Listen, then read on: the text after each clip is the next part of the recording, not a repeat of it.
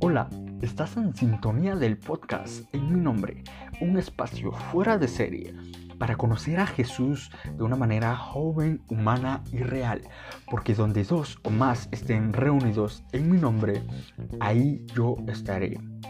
En sus marcas, listos, fuera. Hey, hola, ¿cómo estás? Un gusto saludarte nuevamente en este primer episodio del podcast en mi nombre del año 2022. Muchos ya me conocerán y para los que no, soy Jefferson y estoy más que contento, agradecido de estarte acompañando en este primer episodio y sobre todo cuaresmal del año 2022.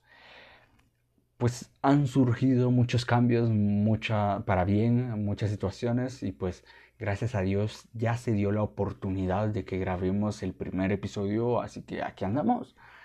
Como podrás ver, el título de este tema es un banderazo de salida. El banderazo de salida. ¿Y qué onda con esto, Jeff? ¿Qué, qué te traes? Y pues entrando apenas hace dos días en la cuenta regresiva de la cuaresma, es bastante importante dar ese banderazo de salida, darle ese espacio para correr la maratón del desierto, la maratón cuaresmal con Jesús. Y creo que es sumamente importante que empecemos a reflexionar si estamos en la misma carrera que Jesús, si estamos en el mismo lugar, si estamos en el mismo espacio. Porque al menos acá en Guatemala, y sé que muchas otras personas me escuchan del exterior, hay una feligresía popular, una religiosidad popular, que se hacen llamar católicos única y exclusivamente para Cuaresma, para Semana Santa, dado a las prácticas religiosas como lo son las procesiones y, y esto y demás, ¿no? Y esto muchas veces cae en un círculo vicioso de ver a Jesús como una estación del año, ¿no? Ah, bueno, ya viene verano, ah, bueno, ya viene el invierno, tengo que sacar la capa, el paraguas, la sombría porque me voy a mojar, algo así.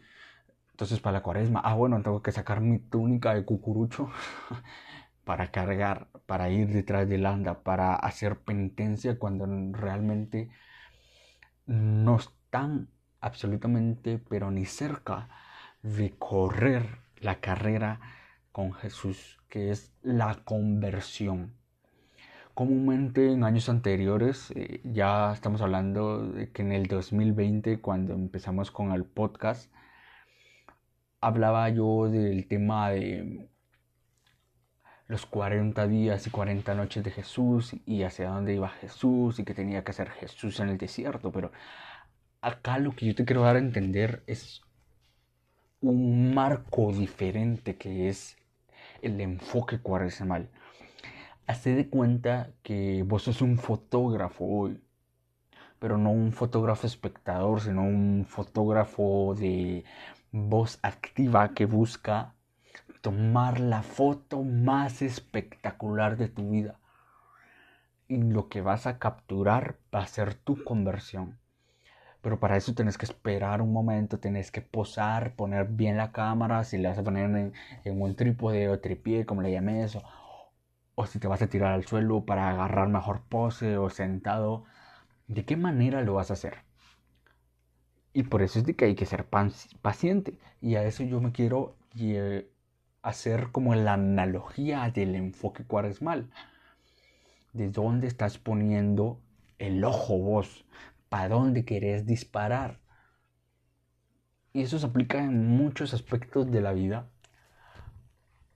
Porque andamos divagando sin saber qué hacer, para dónde jalo, para... O sea, el primero que me dice sale tal cosa y yo digo jalo porque no tengo un enfoque, porque no tengo una dirección. Y es precisamente de lo que te quiero hablar si nos ponemos en contexto de los 40 días y las 40 noches de Jesús después de haber sido bautizado en el Jordán, dice que el Espíritu lo impulsó al desierto. Y efectivamente sí. Entonces ahí tenía una dirección, el desierto, una causa, la conversión, un protagonista, el Espíritu Santo. Entonces, justamente es lo que yo quiero que vos tomes en cuenta acá. Si nos vamos a las lecturas del día miércoles de ceniza, que es donde damos ese banderazo de salida, vemos en Deuteronomios cómo dice Moisés le habló al pueblo diciendo, mira que hoy pongo delante de ti la vida y el bien, la muerte y el mal, pero yo te mando hoy amar al Señor tu Dios, seguir sus caminos, observar, observar sus preceptos, mandatos y decretos, y así vivirás y crecerás en el Señor tu Dios, te bendecirá en la tierra donde vas a entrar para poseerla. Hagamos un poquito, bajémoslo a nuestro terreno para que podamos entender. Nos está diciendo que nosotros tenemos que elegir el enfoque que, tenemos, que queremos, hacia dónde queremos ir, la vida y el bien o la muerte y el mal, sencillo, o sea, no es que sea, bueno, acá sí es una decisión totalmente dualista, o agarras una o agarras la otra, pero no puedes decir micha micha porque no sirve, como decimos en, en, el buen chapín, micha micha, o sea, mitad aquello y mitad de esto otro, no se puede.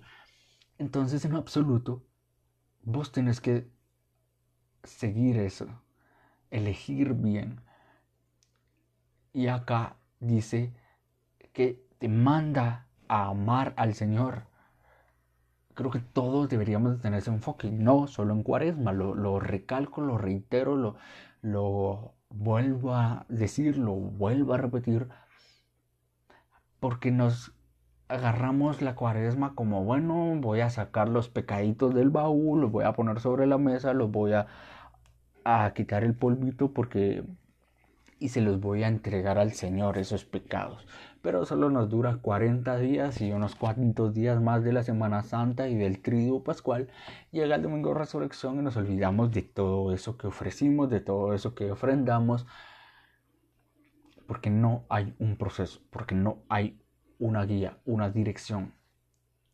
Entonces acá dice, el Señor te bendecirá en la tierra donde vas a entrar a poseer. No quiero entrar en analogía absolutamente de una bendición material, sino que te pongas a pensar de que esa tierra que vas a poseer, según dice el Antiguo Testamento, o sea, está hablando de un hecho histórico,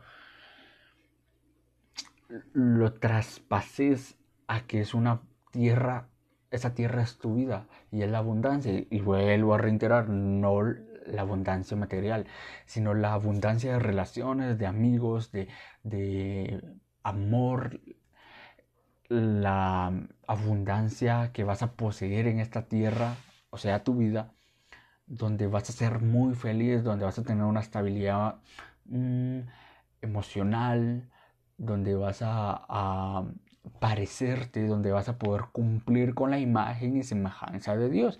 ¿Y cuál es esa imagen y semejanza de Dios? Ser feliz, ser libre y vivir en paz. Esa tierra es la que vos deberías de estar buscando conquistar, poseer, pero es que es absolutamente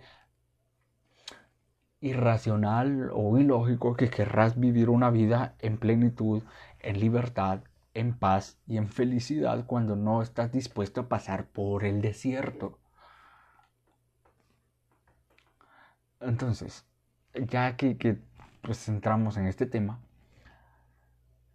quiero que nos pasemos al Evangelio del mismo miércoles de ceniza, donde Jesús le dice a sus discípulos, el Hijo del Hombre tiene que padecer mucho, ser desechado por los ancianos, sumos sacerdotes y escribas para escribas, ser ejecutado y resucitar al tercer día. Si alguno, entonces decía a todos, si alguno quiere venir en pos de mí, que se niegue a sí mismo.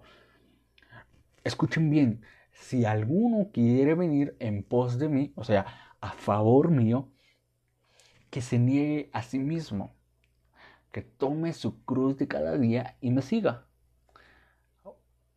Pues el que quiera salvar su vida la perderá, pero el que pierda su vida por mi causa la salvará. ¿De qué le sirve a uno ganar el mundo entero si se pierde o se arruina a sí mismo?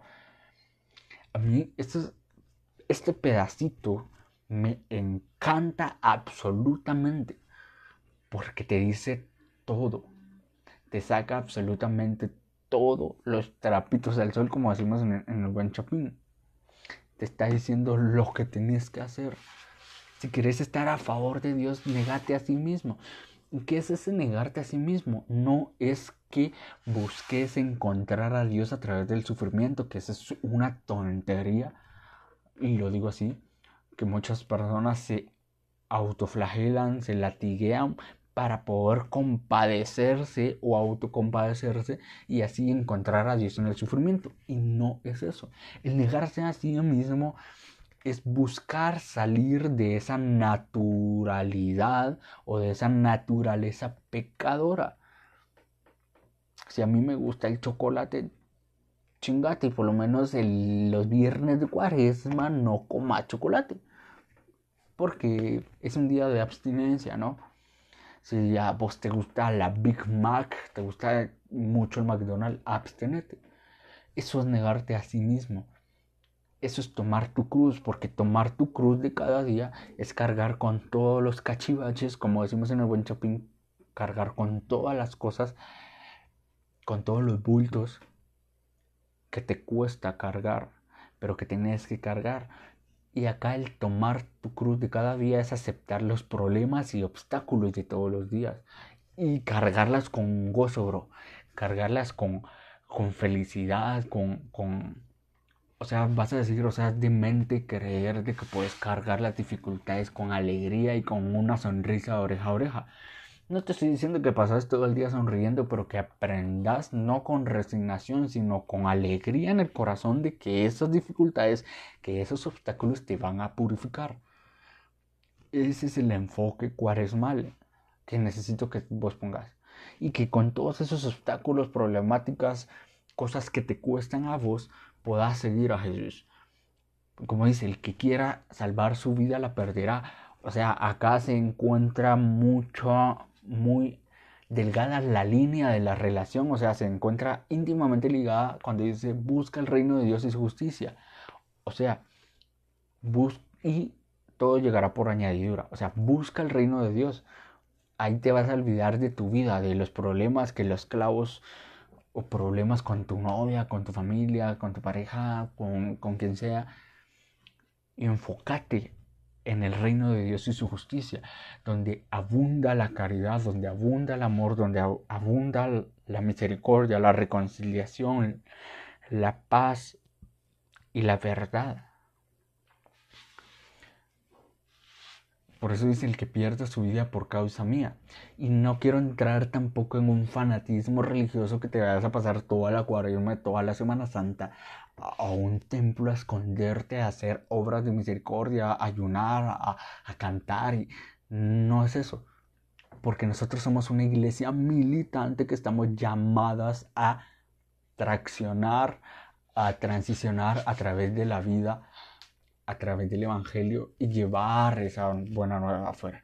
Entonces eso es perder tu vida porque te estás olvidando de tus intereses personales, de lo que te gusta, de lo que te agrada, para agradar a Dios. Y no te vas a dejar de agradar a Dios porque, eh, perdón, no te vas a dejar de agradar a vos mismo, sino que agradando a Dios te vas a agradar a vos mismo porque vas a sentir esa recompensa del Espíritu Santo. Entonces, como dice, ¿de qué le sirve a uno ganar el mundo entero si se pierde o se arruina a sí mismo? Acá entra mucho el tema de los pecados capitales, ¿no? La avaricia, la soberbia, el egoísmo, la ira. Estás tratando de ganar el mundo cada vez que peleas y te resultas enojando, cada vez que tratas de pisotear a alguien por conseguir un objetivo, es avaricia, cada vez que te sentís superior a alguien es soberbia, eso es tratar de ganar a un mundo entero, a un mundo que no puedes contener y te estás arruinando a vos mismo. Entonces, el buscar despojarte de todos esos esas cosas que podrían parecer insignificantes van a ayudar un montón a que tengas ese enfoque cuaresmal que es necesario que tengas para resucitar con Jesús al tercer día. O sea, porque es que muy mala onda es creer y pensar y asegurar y decretar sobre todas las cosas de que sos un hombre nuevo en Cristo, que sos una mujer nueva en Cristo, que aleluya, gloria a Dios y yo soy resucitado cuando no estás dispuesto a vivir ese desierto de 40 días y 40 noches con Jesús. Cuando no estás dispuesto a aferrarte a tu cruz de todos los días ¿con qué carácter vas a decir yo soy un hombre nuevo? Yo soy una mujer nueva. Yo soy resucitado, resucitada. Pasa la tribulación, pasa los obstáculos, pasa el desierto, sufrí de hambre, de, de soledad, de frío, como lo hizo Jesús, hablando metafóricamente. Vuelvo a repetir. Entonces, este es el mensaje que tengo para vos. Agarra tu camarita y enfócate cuaresmalmente. Enfócate cuaresmalmente. Dale una dirección a tu cuaresma. Dale una dirección, un sentido, una razón de ser, un propósito de vida a esta cuaresma. Proponete pasar de un punto A a un punto B concreto, conciso y basado en una realidad de Cristo. Te agradezco mucho por haberme regalado estos minutos de tu tiempo y espero que te haya servido mucho y nos vemos en un próximo episodio de En mi nombre.